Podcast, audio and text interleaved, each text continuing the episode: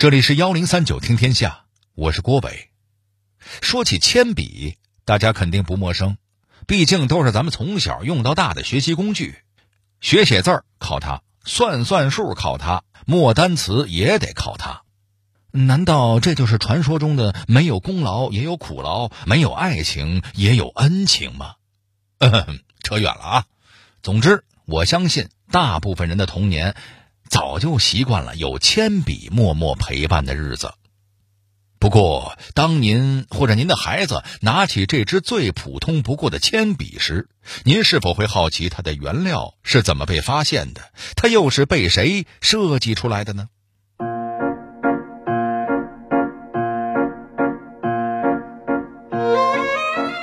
为何铅笔的原材料曾经贵到高不可攀？它的铅真的有毒吗？它又是怎么成为了咱们中国人人手一支的学习工具呢？考试答题时为什么一定要用二 B 铅笔呢？幺零三九听天下，郭伟跟您聊聊鲜为人知的关于铅笔的那些事儿。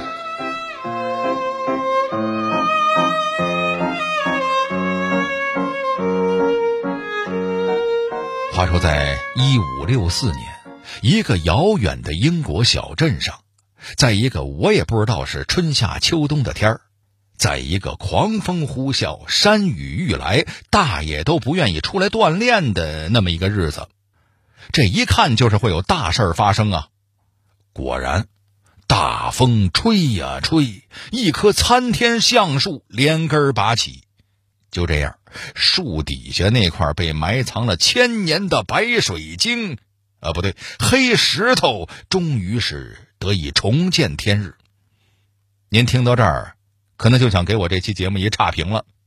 黑色大石头，我们家山后那边一大堆呀，这有什么稀奇的呀？哎呀，您有所不知啊，这种石头之前还真没有人见过。一时之间，这块石头就引发了小镇上无数人的围观，大家指指点点，议论纷纷。总而言之，吃瓜。那就是人类的天性。很快，在本地人的研究下，大家发现，石头之下竟然藏着一个石矿，看起来取之不尽、用之不竭。最重要的，这石头还挺好使的，砍下一小块，拿来写写画画，印记清晰，粗黑浓稠，一看就并非凡品啊。于是，这当地的农民都乐开了花了，因为他们终于可以拿这石头给自家的羊做记号了。从此以后，妈妈再也不用担心我的羊跑丢了。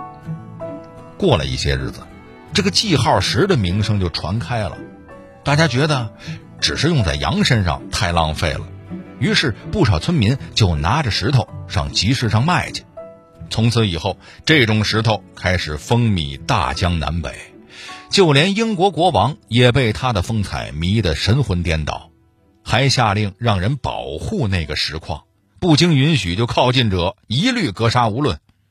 于是乎，这矿石的价格也就水涨船高，高到了一般人都用不起了。还好，后来大家发现，哦，原来世界上黑石头的产地多的是啊，也不是什么稀奇东西。加上后来英国国王对他也没什么变态的执念，这价格呀才一步步的压了下来。说到这儿，大家可能已经猜到了，这种石头就是现在说的石墨，也就是咱们制作铅笔的原材料。但是在它横空出世的年代，没人叫它石墨，而是叫做黑铅，黑色的铅。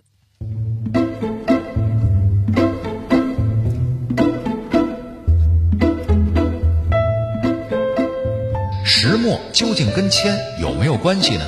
它又是怎么一步步从英国的一个小镇传播到世界？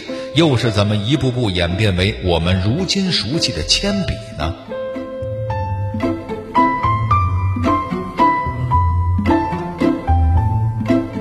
村民叫石墨黑铅是有道理的，毕竟它看起来跟铅这种金属太像了嘛。人的肉眼又不是显微镜加电脑。哗哗哗，能给你分析出化学分子式来。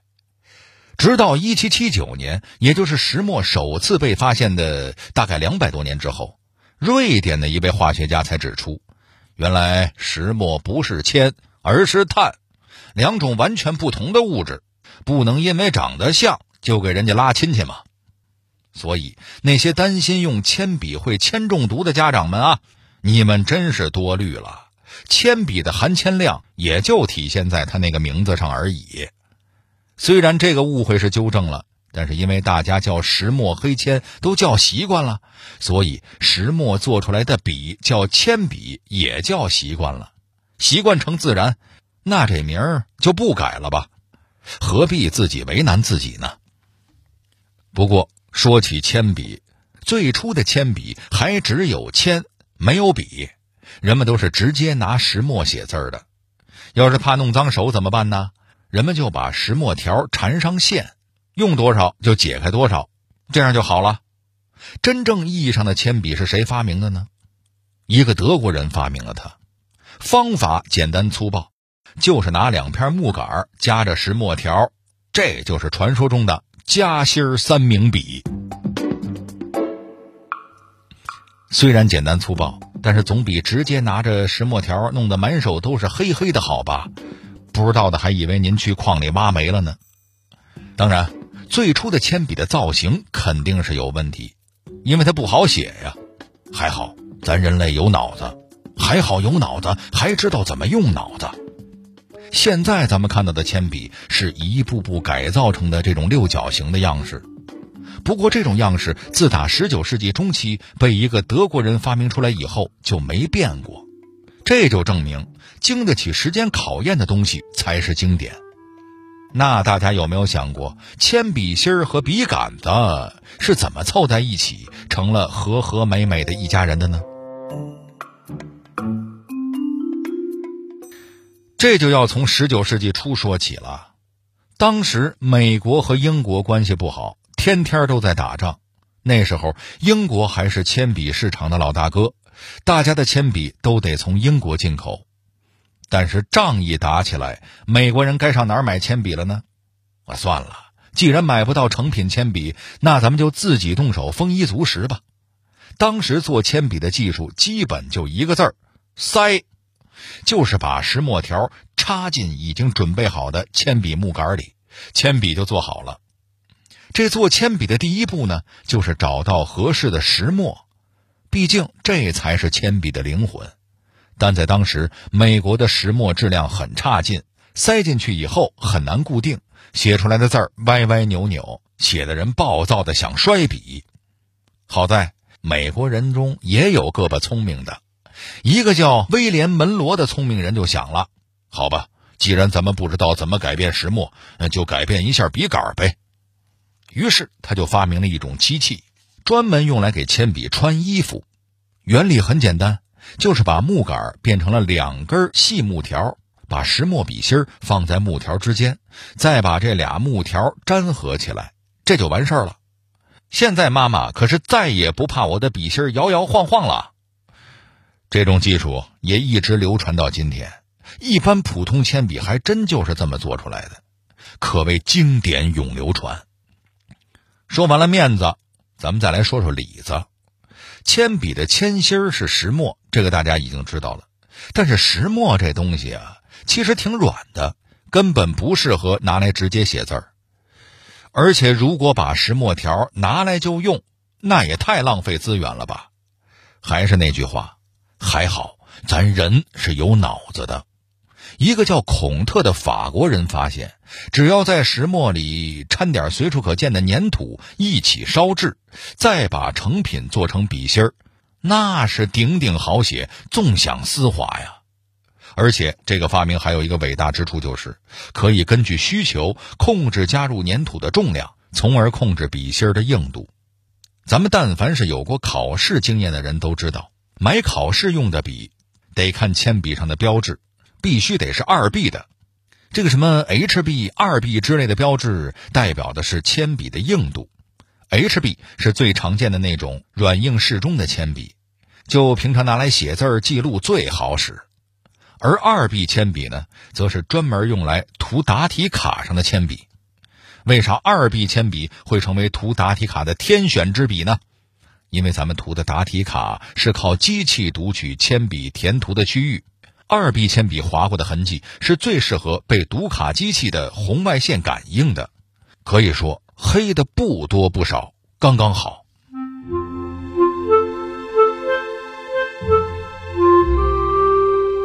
铅笔对咱们国家来说是绝对的舶来品。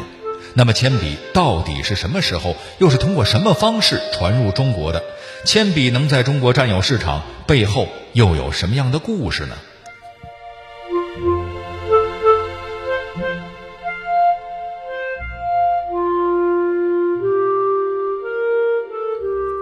铅笔在英国发明之后，就成为了市场上炙手可热的头号种子，可谓是驰名港澳台，远销海内外。咱们国家自然也赶上了这波潮流。那时候谁不说一句：“哎，这洋货可真好用。”可洋货始终是洋货呀，啥时候才能变成国货呢？咱们上面介绍完了铅笔的芯儿、铅笔的壳，诸位听到是不是觉得，嗨？这做铅笔不就是这么回事吗？我听完都感觉自己就会做了。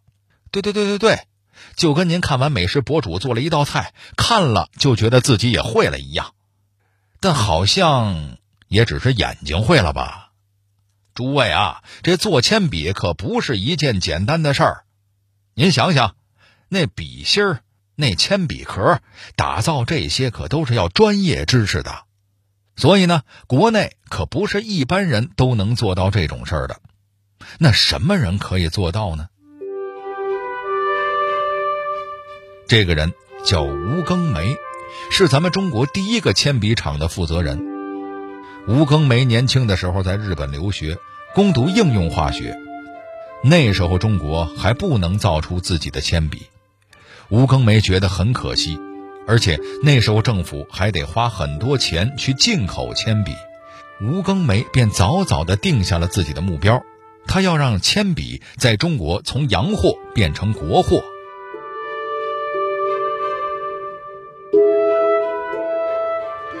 理想是美好的，现实却给他泼了一盆冷水。吴庚梅一毕业就去日本的专业制笔厂实习，目标明确。就是想学习制作铅笔的专业知识，谁知道日本工厂的主管对他的想法完全嗤之以鼻。主管说：“这办铅笔厂真的不容易，即使到了你儿子那时候，你们中国也办不了铅笔厂，还是别想了，就老老实实买我们日本的铅笔吧。”主管的一番话更是激发了吴庚梅的斗志，办不了铅笔厂。那我就回国办给你们看看。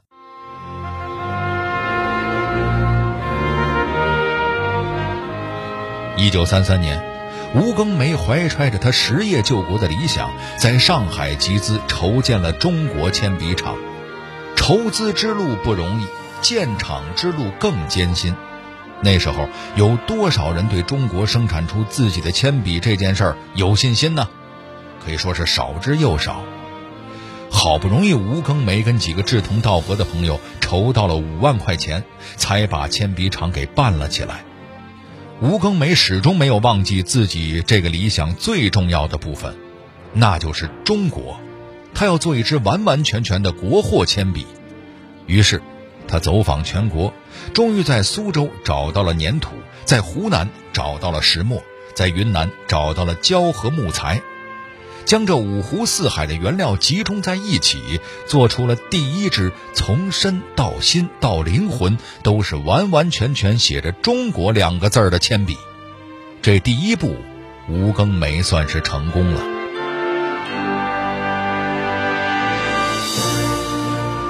铅笔做出来了，那市场反应如何呢？在成功批量生产之后，吴庚梅的铅笔厂又遇到了什么样的挑战呢？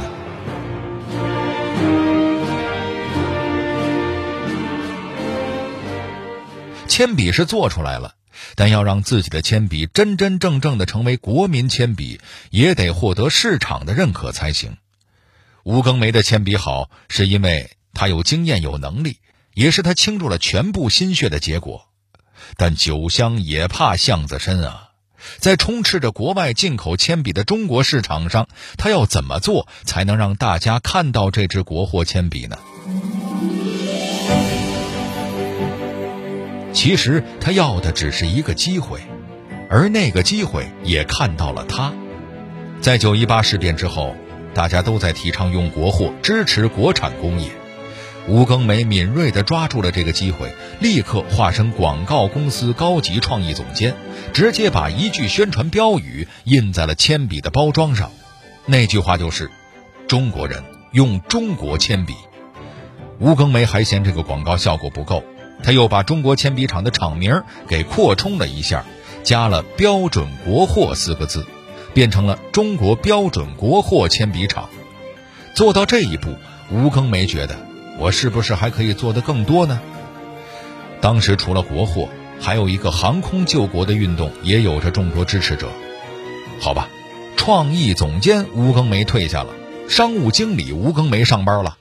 他将自己的铅笔品牌叫做“飞机牌”，怎么着也算得上是赶一波热点了吧。于是，吴更梅的铅笔厂生产的铅笔就这么全方位、三百六十度、无死角的告诉大家：“我是国货！Oh my God，买我，买我！”创意总监和商务经理吴更梅的努力没有白费，他的铅笔因为质量好、宣传好，很快就走上了轨道，具备了与各种进口商品一争高下的能力。不少上海的高档大商场里都能够见到中国铅笔，教育部甚至还出面为中国铅笔做推荐。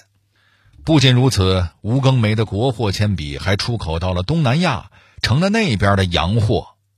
试问，在那个时候，谁不想拥有一支中国铅笔厂生产的铅笔啊？有了它，我就是这条街上最时尚的仔。但事情并没有一帆风顺的走下去。虽然咱们刚刚介绍这铅笔商业听起来那就是一片繁荣、欢天喜地，但大家不要忘了，其实那个年代是一个风雨飘摇、极具动荡的年代。一九三七年全面抗战爆发，这对吴庚梅的铅笔厂有何影响呢？吴庚梅是否在重重压力之下想过放弃呢？打仗了，上海不再安全了。吴庚梅也没办法在那里安心办厂，于是他只能忍痛选择将自己的铅笔厂迁到战场的大后方。但谁都想不到，本来只是迁一次的事儿，他竟然生生迁了三次，都堪比孟母了。第一次是武汉，第二次到宜昌，第三次则是迁到了重庆。在迁移过程中，吴庚梅损失了不少机器和设备。更不用说耗费的心神和精力了。你们觉得他是图啥呢？咱们搬个家都嫌累、嫌折腾、嫌花钱，何况人家是搬个厂啊！而且那时候咱们还饱受战争之苦，那铅笔的市场到底有多大呢？肯定不赚钱呀！如果吴庚梅甩手不干，我相信以他的存款、他的人脉，绝对过得比这搬来搬去轻松的多呀。那他为什么要这么做呢？很简单，就是因为咱们国家正在战乱，一些铅笔厂都被划到了侵略者侵占的地盘，被人家管制了，那自然处处受制，可能到头来生产出的铅笔反倒给侵略者用了。吴庚梅怎么可能容忍这种事情发生呢？他从始至终想做的就是完完全全的国货铅笔，他想确保国内真正需要铅笔的人不会因为战争而写不了字。无法交流，这些人有战场上的将士们，也有正在学习的儿童，而吴庚梅的铅笔厂是咱们中国在战场大后方唯一一家铅笔厂，他的责任重大，吴庚梅怎么可能撂挑子呢？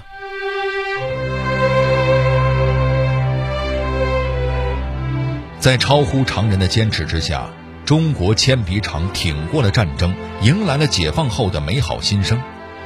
一九五四年，中国铅笔厂和上海铅笔厂还有长城铅笔厂合并，在全国各地都建起了大规模的新厂。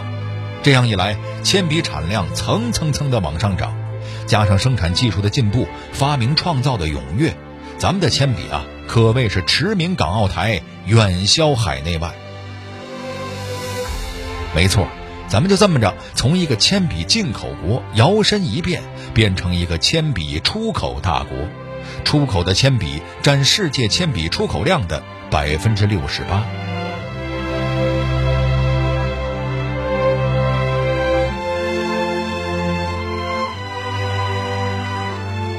这时候，有朋友肯定就担心了：铅笔杆都是木头，用这么多木头，咱地球母亲还好吗？没错，可持续发展是重中之重。咱们国家的制笔行业对此早就有了思想觉悟，也有了应对的方法。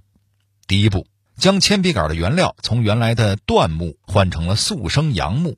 虽然使用了大量木材，但这木材也长得快呀。第二步。杨木原本不太适合制笔，于是咱们制笔行业特别研发出了一种软化技术，改造杨木，克服缺陷，实现资源的可持续发展。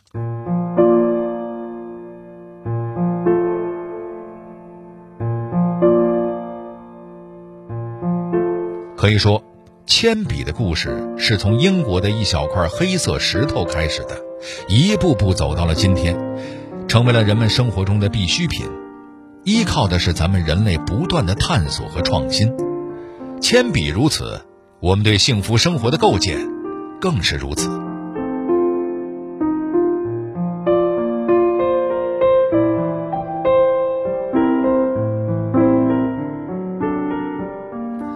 好了，这里是幺零三九听天下，我是郭伟。